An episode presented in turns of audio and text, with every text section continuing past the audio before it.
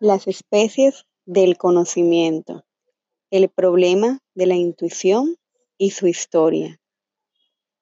La aprehensión, ese acto de conocer, no se da de forma sencilla, sino que se da derivada de muchos actos, para así lograr la aprehensión consciente del objeto.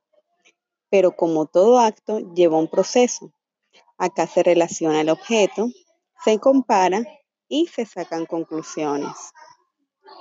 Ahora bien, se habla de si el conocimiento es inmediato o solo es mediato.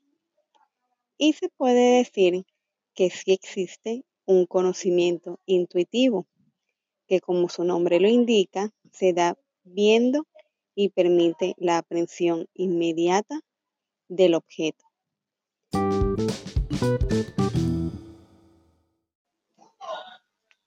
Entonces, se puede decir que aprendemos de forma inmediata por factores internos o externos y que tanto en el punto inicial como en el punto final se ve la aprehensión intuitiva. Entonces, también se puede decir que aprendemos de un modo inmediato, intuitivo, tanto lo inmediatamente dado como lo que hace parte de nuestro conocimiento.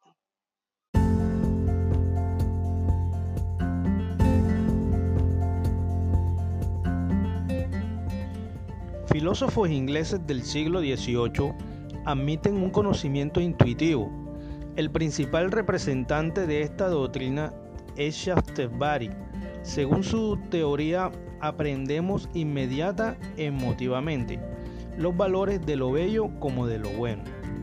Si pasamos del siglo XIX, encontramos que la intuición representa un importante papel en el idealismo alemán como, un conocimiento intuitivo en el terreno religioso es señalado en este mismo siglo. Se distinguen tres fuentes de conocimiento, el saber, la fe y el, y el presentimiento. También en el terreno metafísico hay un conocimiento intuitivo, vivimos e intuimos inmediatamente, en especial la existencia de nuestro yo, una libertad inmediata.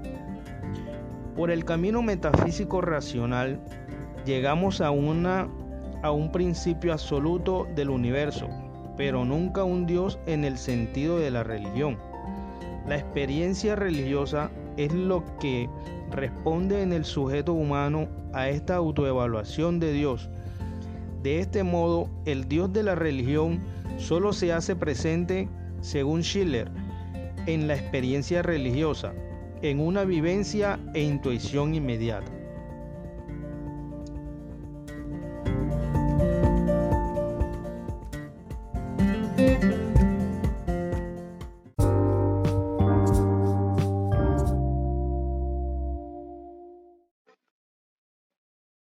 Huxler precisa de que esta intuición no es un acto tan absolutamente simple y autónomo como Husserl pretende, sino que consta de una pluralidad de actos de pensamiento, según ha demostrado principalmente la crítica de Volklein y Greiser.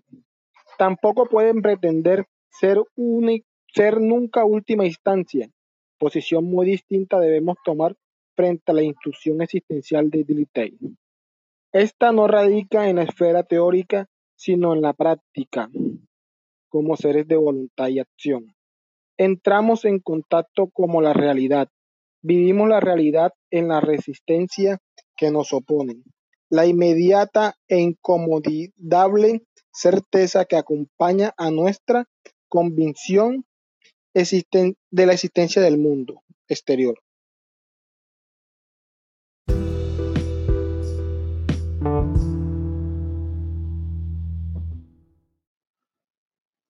En la Edad Media se tenía la concepción que Dios era la verdad, hasta que llegaron otros pensadores que generaron la duda de todo, incluso de Dios. Por lo tanto, la verdad es la correspondencia entre lo que pensamos o sabemos con la realidad y hace referencia a la existencia real y afectiva.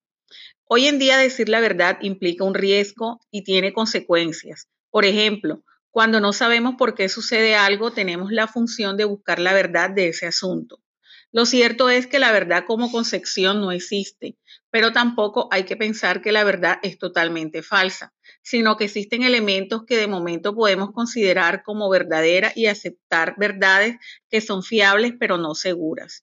Un ejemplo es cuando tenemos un jarabe que funciona y es útil. Este llega a la verdad mientras no se demuestre que su conocimiento puede ser superado.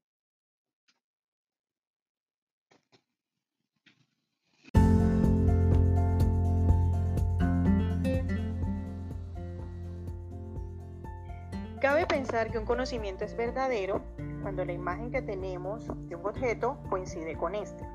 Sin embargo, si tenemos en consideración la imposibilidad pues, de conocer verdaderamente un objeto, pues la verdad solo surge cuando el pensamiento sigue sus propias leyes. Ahora podemos decir que el criterio de la verdad se encuentra muy vinculado con el concepto de la verdad. Esto se demuestra en el idealismo mágico. ¿Qué es el idealismo mágico? El idealismo mágico es el que afirma que para comprender una realidad no alcanza solamente con el objetivo en sí o con el objeto en sí, que es percibido por los sentidos, sino que es necesario tener en cuenta las ideas, los sujetos pensantes y el propio pensamiento.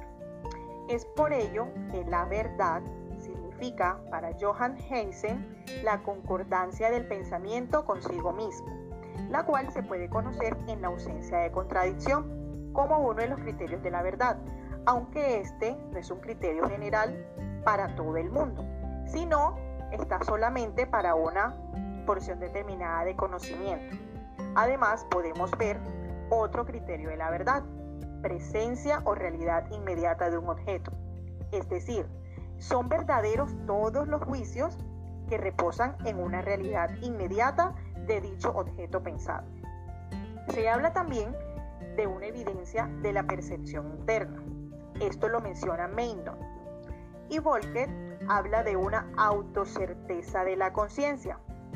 Esto quiere decir que la noción de certeza es muy distinta de la de la verdad.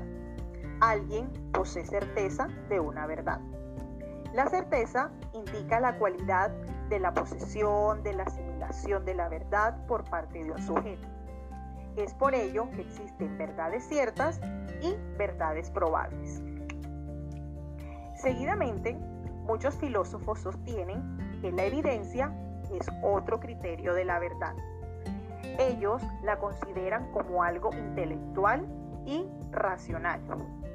Este criterio afirma que una proposición es verdadera si es evidente.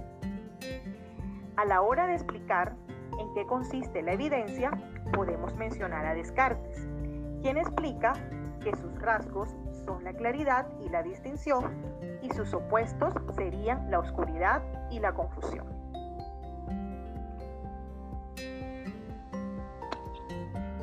Esta ha sido nuestra exposición. Espero les haya gustado y hayan adquirido un poco más de conocimiento acerca de ella.